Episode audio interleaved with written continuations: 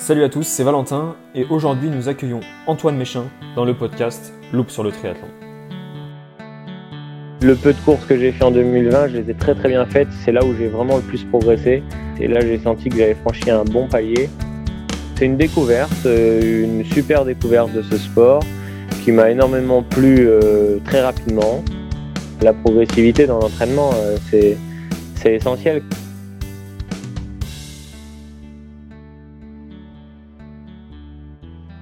Antoine Méchin est un triathlète professionnel.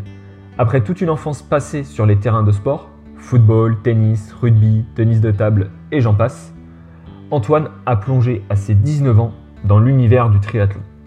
C'est un sport qu'il a décidé de placer au cœur de sa vie, puisqu'aujourd'hui Antoine est triathlète professionnel et il a également sa structure d'entraînement Mesh Training.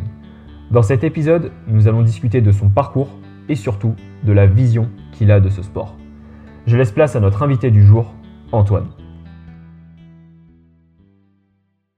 Hello Antoine, je suis ravi de pouvoir échanger avec toi et je te souhaite la bienvenue dans le podcast Loop sur le triathlon. Pour commencer notre échange, pourrais-tu te présenter s'il te plaît? Bah écoute, salut Valentin, euh, moi c'est Antoine Méchin, j'ai eu 32 ans, euh, je suis euh, je suis triathlète sur le circuit pro depuis deux ans maintenant. Euh, voilà, je suis euh, le papa d'un petit garçon depuis, euh, depuis un mois. voilà, j'ai une chérie avec qui je partage ma vie depuis pas mal de nombreuses années maintenant.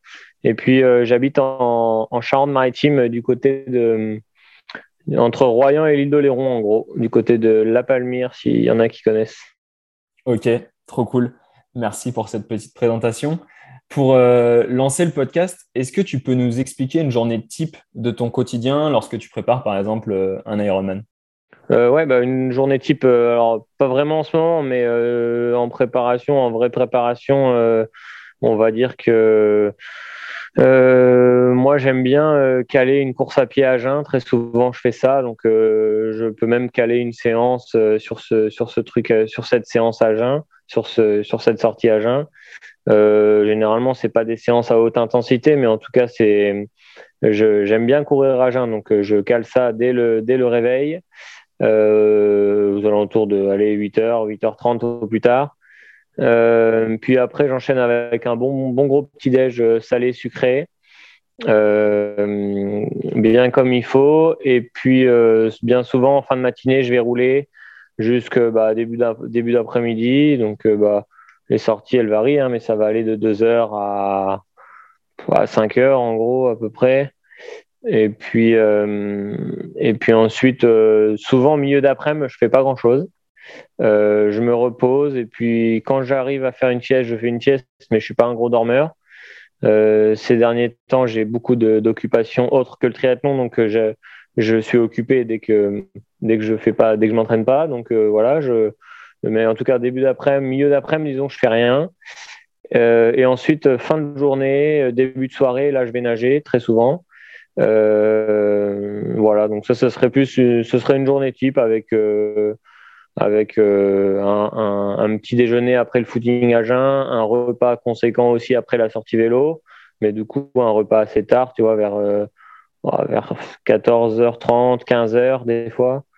Et puis, euh, et puis ensuite, euh, un repas le soir après la natte et un, et euh, un petit, une petite soirée tranquillou en famille devant la téloche et après une bonne nuit et puis rebelote le lendemain. ok, parce que du coup tu fais ça tous les jours, tu triples, tu fais à chaque fois les trois non. sports bah non, non, bah alors ça c'est vraiment sur des, sur des, des semaines euh, de préparation vraiment euh, assez intenses où je vais enchaîner trois sports tous les jours. Euh, après, comment là tu vois en ce moment c'est pas du tout le cas. Hein. Je sais, je, je, varie, je varie beaucoup plus les entraînements. J'ai inclus de maintenant avec mon entraîneur, on a mis de la muscu. Euh, des trucs que je fais pas et que j'aime pas, mais qui me font progresser. Donc, euh, donc euh, voilà, ça dépend vraiment des périodes, mais en tout cas là, la journée type que j'ai pu te donner, c'est vraiment lorsque je suis vraiment sur un objectif précis, en préparation d'Alf ou d'Ironman. voilà. Souvent, c'est comme ça que j'organise mes journées. Avant, je nageais très tôt le matin et j'ai compris que c'était pas fait pour moi. Ok. Donc voilà. Donc souvent, j'organise mes journées comme ça. Ça même, ça m'arrive même de temps en temps de caler un footing à jeun très court, une course à pied, une natte en fin d'après-midi et très souvent, enfin très souvent, ça m'arrive aussi de recaler un petit footing le soir tranquille ou une séance le soir à pied. Ça m'est arrivé euh, voilà, de temps en temps de, courir deux fois. Euh, ouais, voilà. Ok. justement, je suis curieux, pourquoi tu dis que euh, la natation le matin, c'était pas fait pour toi? C'était pour des raisons physiques, mentales C'était associé à quoi? Ouais, les deux, les deux. Je pense que voilà, moi, ça me correspondait pas. Je nageais à, de 7h à 8h30. donc à jeun, j'étais nul, nul, nul, complet.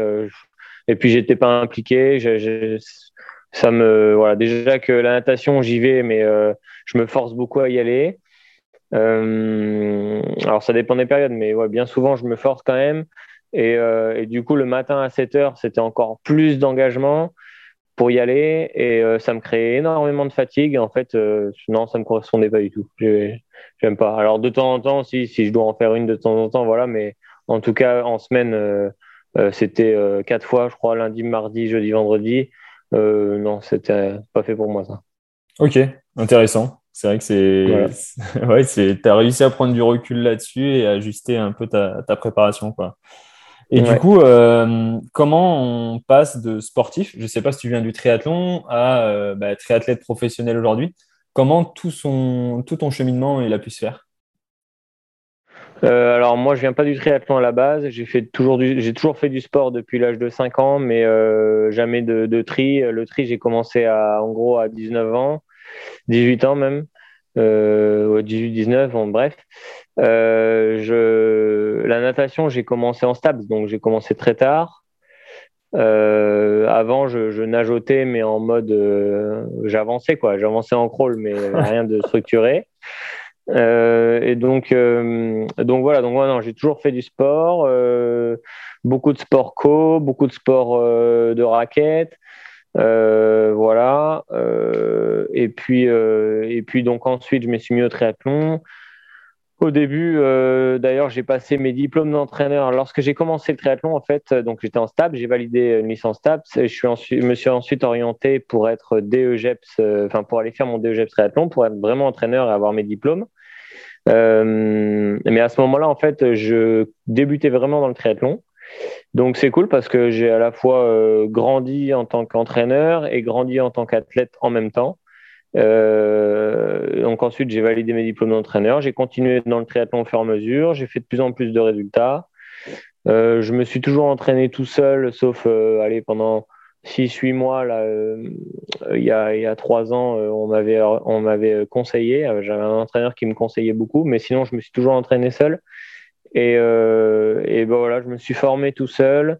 Je, au début, je faisais des courses pour le club, donc c'était beaucoup des D3 de triathlon, duathlon. On a fait monter le club en D1 de duathlon, en D2 de triathlon. J'ai fait de, bons résultats sur le cours notamment rendu. Euh, puis après, voilà, j'ai fait, euh, je faisais beaucoup de triathlons sans drafting, des M sans drafting. Là, en Nouvelle-Aquitaine, il y en a des super comme euh, Mimizan, Ourtin, même l'Aiguillon-sur-Mer et tout. Il y avait des belles courses. il y a toujours des belles courses d'ailleurs, la, Cano.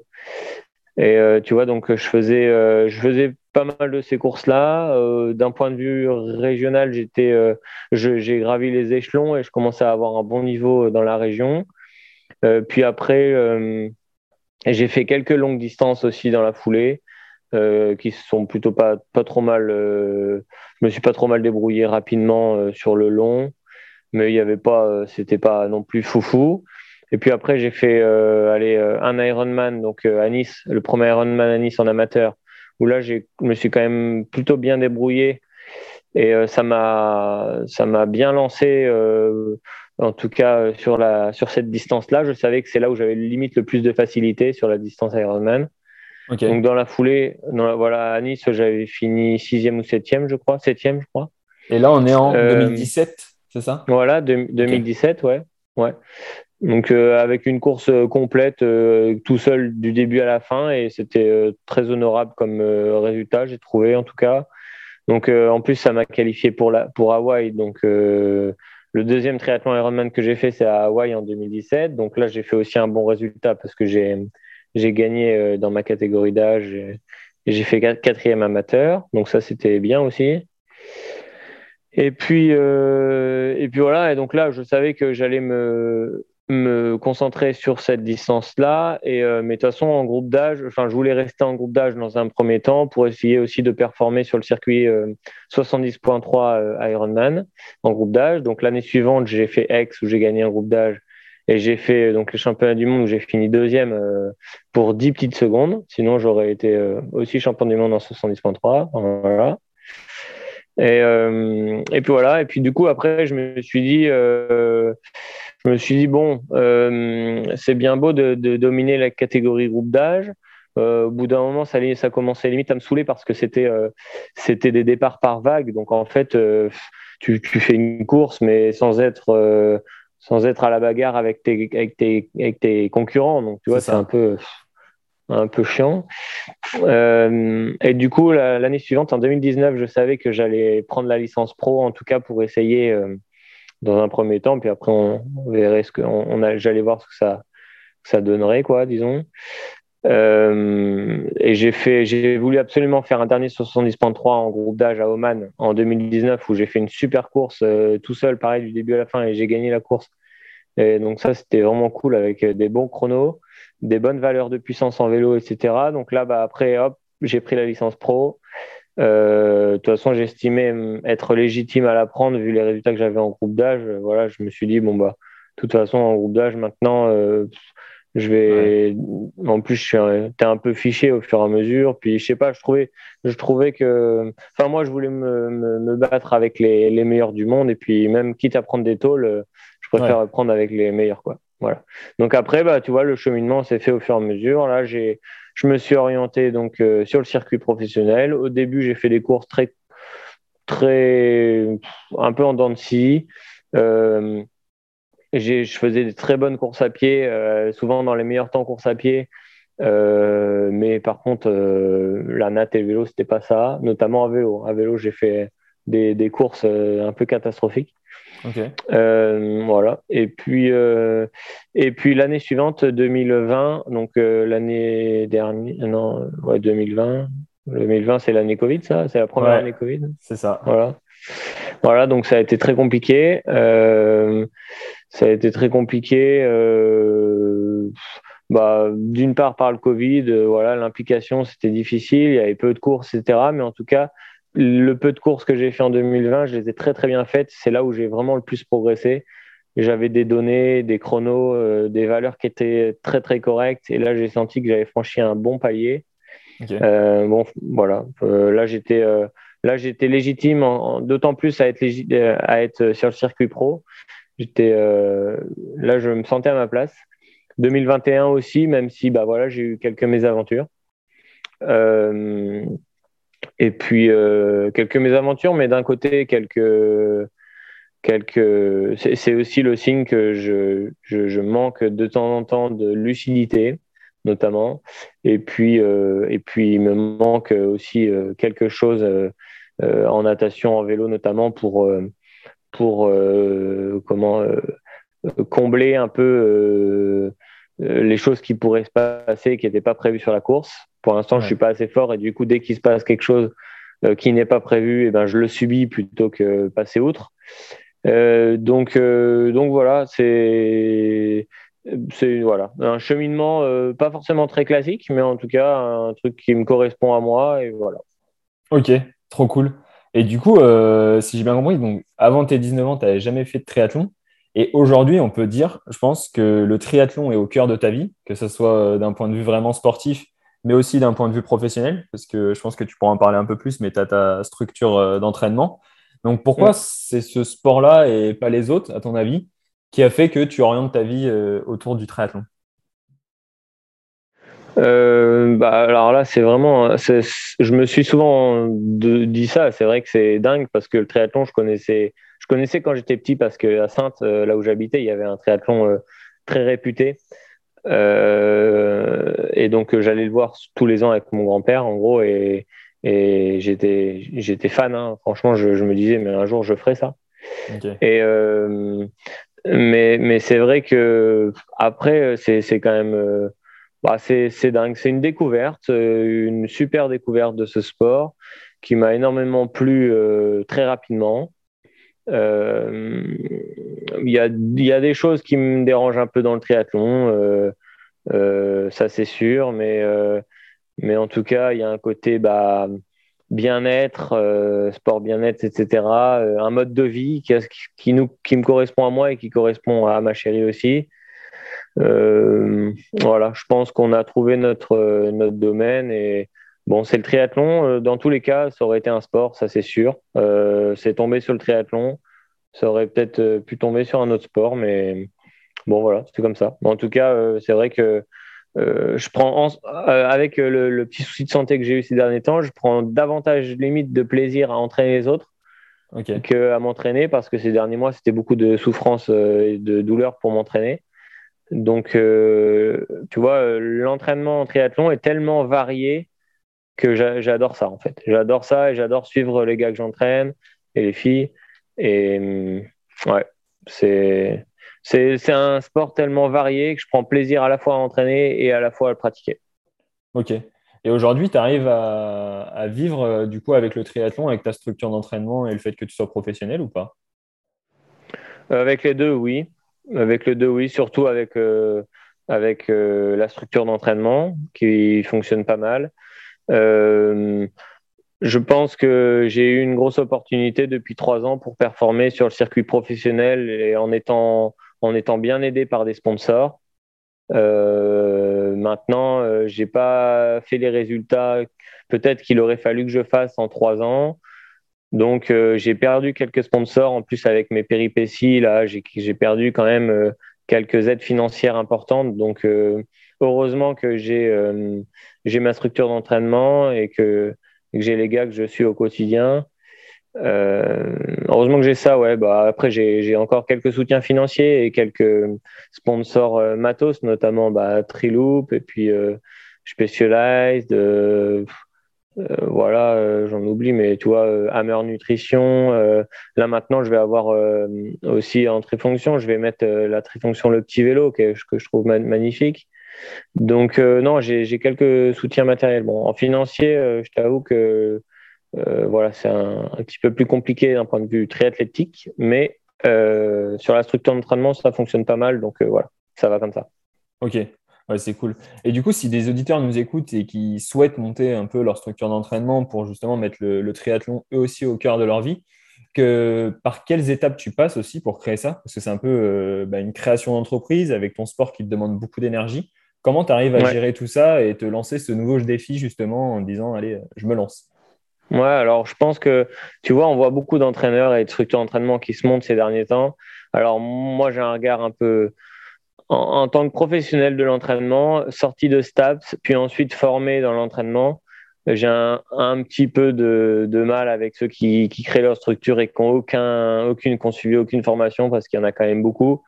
Et, euh, et donc, je dirais que la première chose à faire, c'est de se former dans ce métier d'entraîneur, parce que c'est pas c'est pas c'est pas un enfin voilà faut un minimum de formation c'est pas parce qu'on a fait euh, tu vois deux ans de triathlon dans sa vie qu'on est capable d'entraîner donc euh, donc je pense que la première étape c'est de, de, se former ensuite de prendre expérience par exemple euh, au sein d'un club au sein d'une ligue au sein d'un comité départemental pour être au quotidien un peu avec des jeunes des adultes tu vois entraîner encadrer des séances d'entraînement vraiment être sur le terrain et ensuite, je pense que le coaching à distance, créer sa structure d'entraînement, ça peut venir dans un second temps. Euh, où là, bah, c'est tout simple. Hein. Euh, le gars qui, veut faire ça, il a juste à créer, par exemple, son auto-entreprise. Euh, il crée, sa, il crée son, son enseigne, sa structure d'entraînement.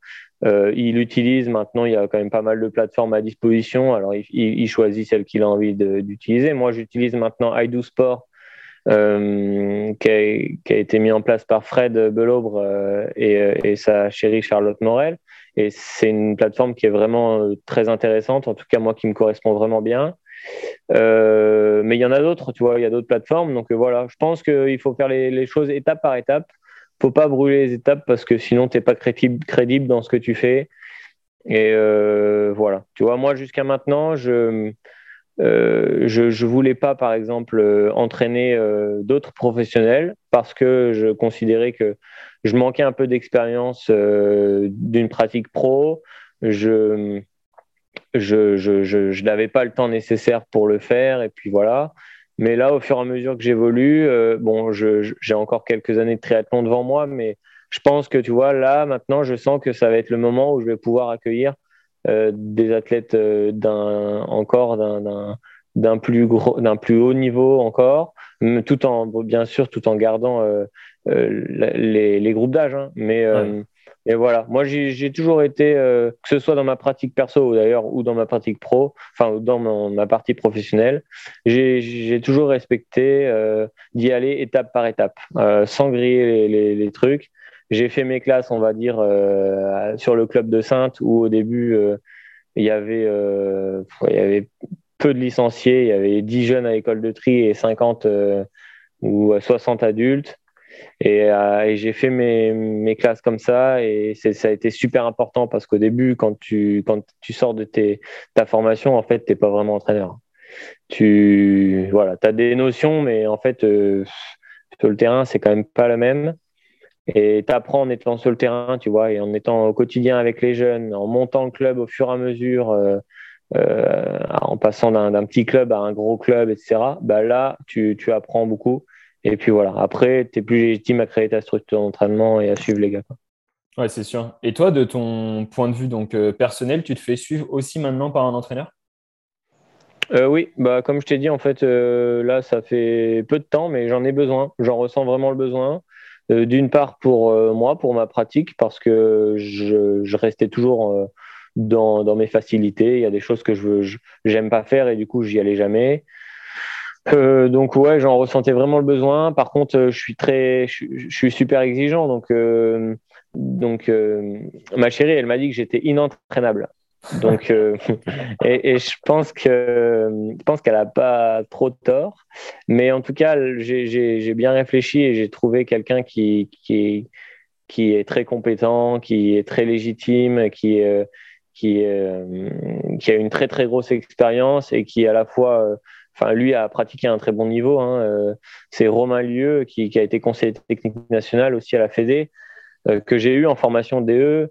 Donc euh, voilà, moi j'ai besoin de, me sentir de d'avoir confiance voilà en la personne qui m'entraîne bah, comme tout le monde je pense. Mais euh, voilà. Mais euh, mais du coup ouais je, bah, Romain il va il va m'entraîner là. Et puis bah, c'est cool parce que ça va me faire voir autre chose. Et puis en plus ça va me faire grandir aussi en tant qu'entraîneur parce que il va utiliser des choses que moi j'utilise pas forcément. Tu vois? Et donc c'est cool ouais. J'apprends je vais apprendre des choses à la fois euh, pour ma pratique bah, du triathlon et pour la partie entraînement en fait donc c'est cool ouais c'est sûr Ok, trop cool. Bah, je pense que ça t'a apporté, vu comment tu le vois, et tu es en train de prouver à ta copine que justement, tu peux te faire entraîner. c'est beau. Et justement, tu disais que toi, tu as toujours avancé étape par étape. Euh, comment tu fais pour faire comprendre ça justement à tes athlètes? Parce que euh, bah, au début, on voit la progression et on se dit, bah, si on travaille plus, on va encore plus progresser. Comment tu leur dis, attention doucement, et tu leur fais comprendre justement ça, que c'est nécessaire de passer les étapes les unes après les autres?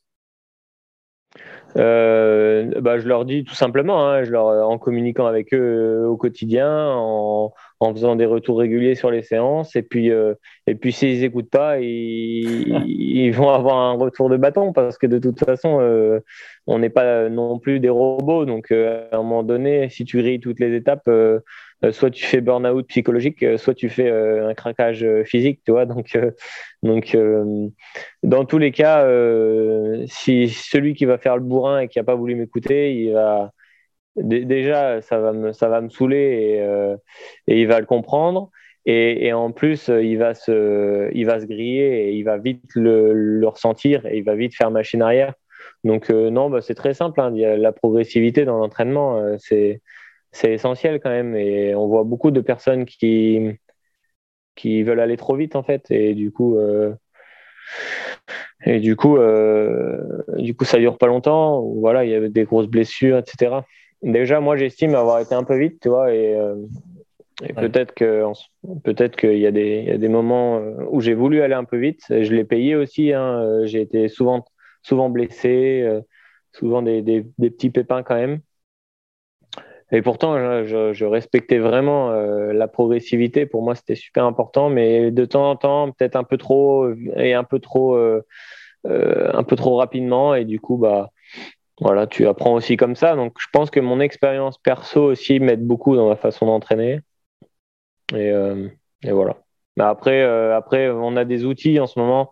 Bon, tu vois, les réseaux sociaux, c'est bien mais, mais il faut faire attention. Parce que que ce soit ça, un truc comme Strava, ça c'est vraiment une connerie. Franchement, ça c'est vraiment. Je pense que c'est pas bon. C'est moi je, je, je, veux plus, je veux quasiment plus rien mettre sur Strava parce que bon, je suis pas j'ai pas envie de que, que, que d'autres peuvent comparer avec ce que je euh, tu vois s'ils comparent avec ce que je ce que je fais et qu'ils veulent faire la même chose et que ça fait un an qu'ils font du triathlon c'est complètement ridicule tu vois.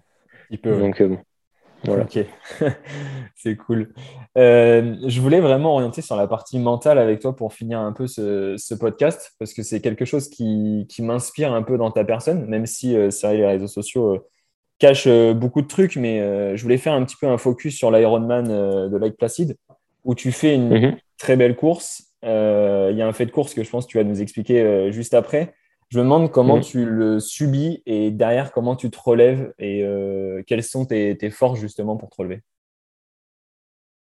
ouais, bah, ça a été une, une grosse désillusion cette course-là, sachant qu'en plus ça venait après après euh, deux autres grosses désillusions, euh, à Riccione en Italie, j'avais fait une super. Euh, enfin, j'ai fait le vélo de ma vie là-bas. J'étais en, vraiment en très très grande forme, mais malheureusement, j'avais pris une pénalité parce que j'avais mis mon dossard sous la combi.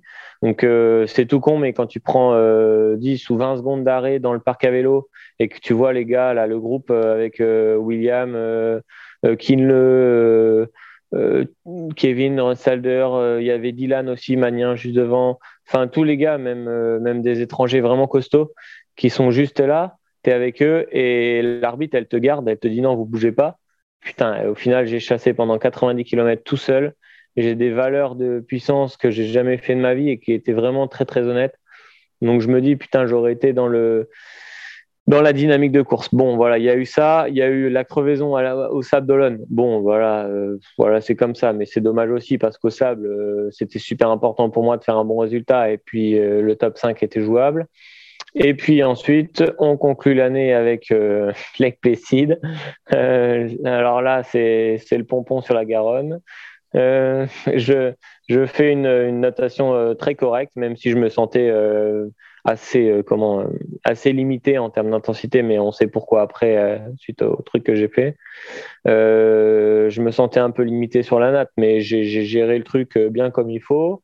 Je nage en 50 minutes, je crois, et puis ensuite donc un très bon vélo. avec des valeurs de puissance qui sont très honorables. je fais 90 bornes euh, assez esselé quand même parce que devant ça roulait vraiment trop vite.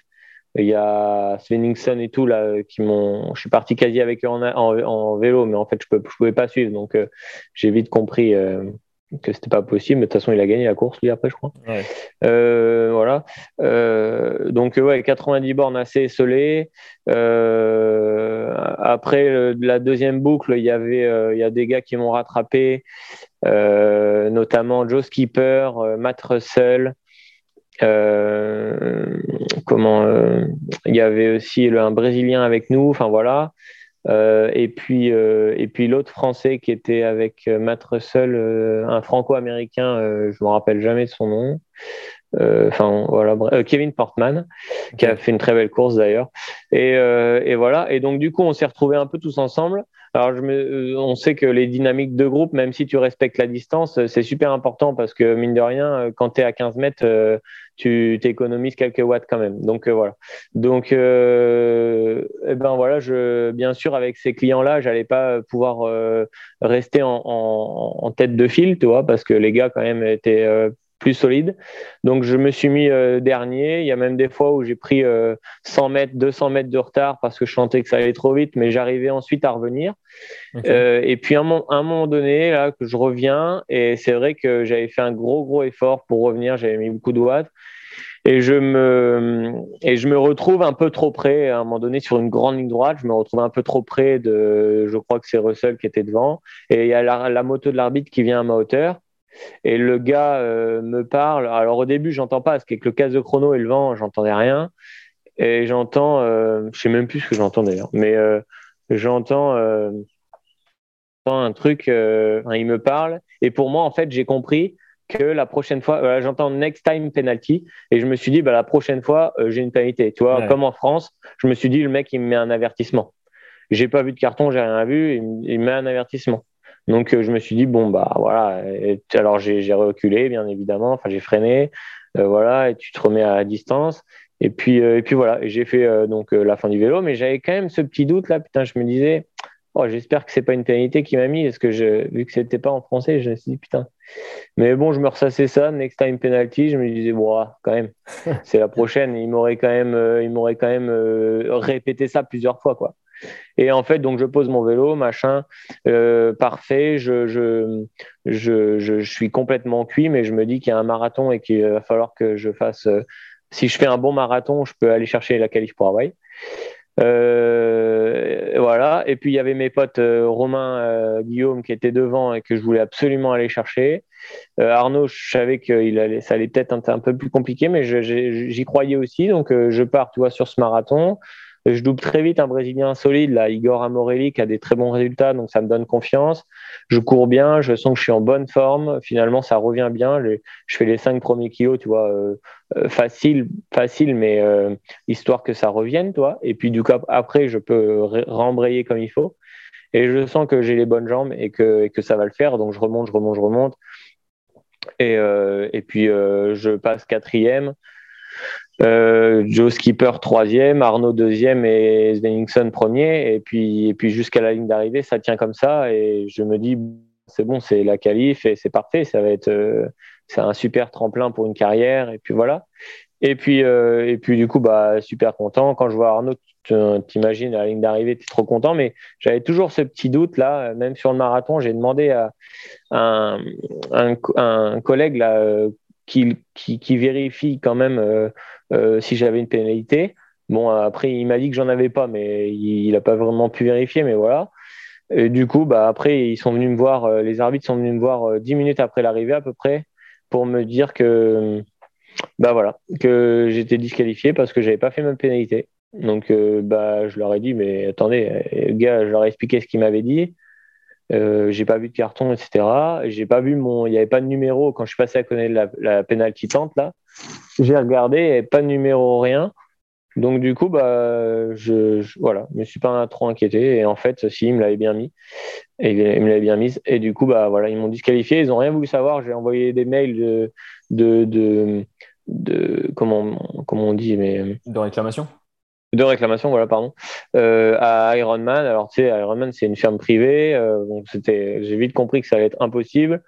D'autant plus que le dernier qualifié à Hawaï, à, Lake Placid, c'était un Américain bien connu, Matt Russell. Donc, si, je, si, si me à ma quatrième place, eh ben, Matt Russell pas qualifié pour euh, le prochain championnat du monde. Donc, bon, voilà. Il y avait plein de choses qui ont fait que c'était mort. Pourtant, on a parlementé pendant au moins une heure non, ça servait à rien. J'ai envoyé des mails et tout, ça servait à rien. Et puis voilà. Et puis tu rentres chez toi avec euh, t'habiter ton couteau. t'as as laissé beaucoup d'argent pour aller avec Plesside pour faire un super bon truc. T'étais bien en forme et au final, ça a servi à pas grand chose. Mais c'est comme ça, c'est la vie. Ouais, tu, tu, le prends, ouais, tu le prends comme ça et tu arrives à te relever derrière. Quoi. Bah, franchement, j'ai eu. En plus, juste après, là, j'ai fait ma réaction vaccin. Euh, enfin, au final, je l'avais déjà, mais voilà. Non, honnêtement, euh, ça m'a un peu plombé. Euh, là, tu vois, pour te donner une idée, j'ai même pas prévu de course encore. Hein. J'attends de voir vraiment l'état de forme qui va remonter. et puis, et puis non, bah après, voilà, c'est une grande déception, mais je me dis aussi une chose, c'est que c'est que au final, vu qu'Hawaï avait été avait été décalé à Saint-Georges, Mm. J'aurais, je n'aurais pas été à, Hawaï. En fait, j'étais qualifié pour Saint-Georges. Donc, euh, au final, bon, c'est pas grave. J'ai, plus qu'à recommencer à me qualifier pour Hawaï. Et puis, et puis voilà. Après, euh, après, il faut être réaliste. Euh, il me manque encore un, un, un peu de watts sur le vélo, sur Ironman, pour pouvoir espérer, espérer être un peu mieux placé. en tout cas, ça c'est sûr. Ouais.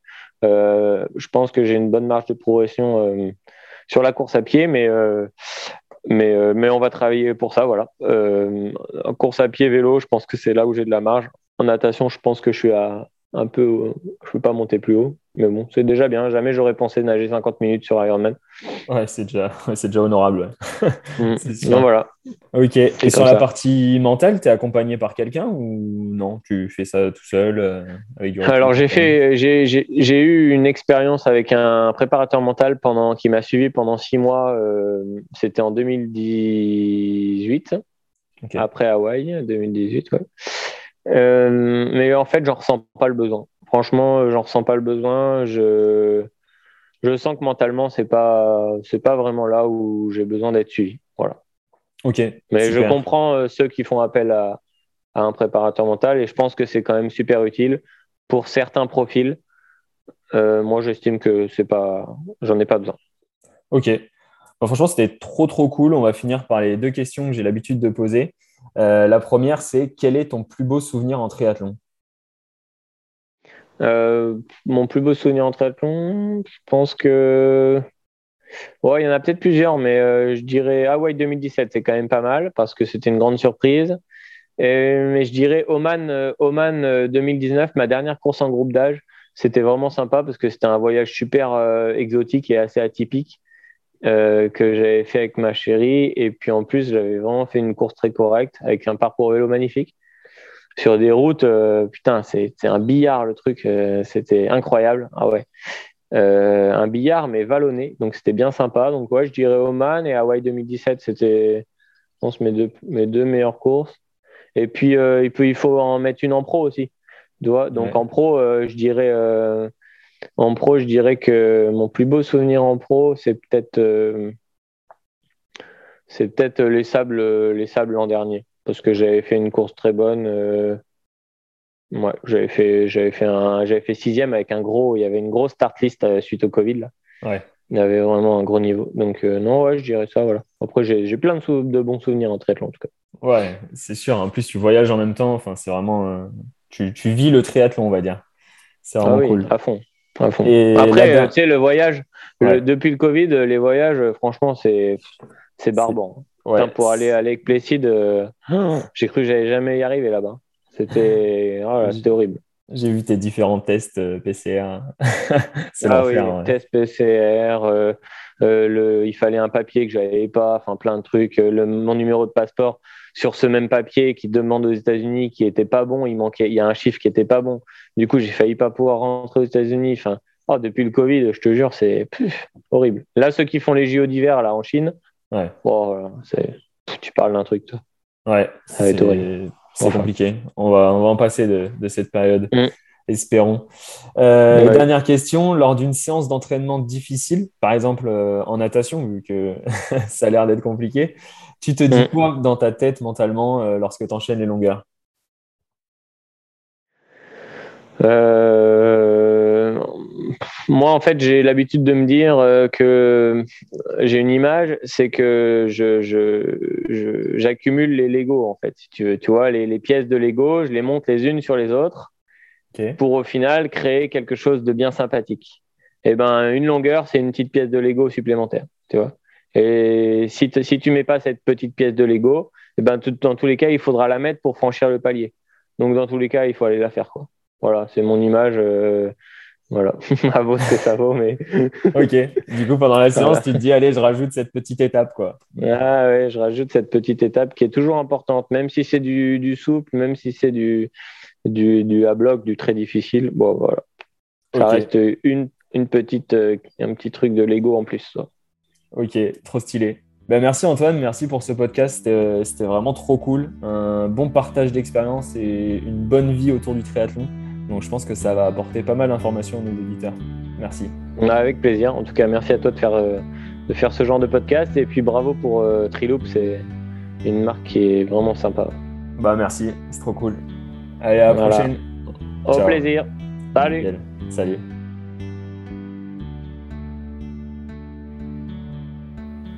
Merci à toutes et à tous pour votre écoute.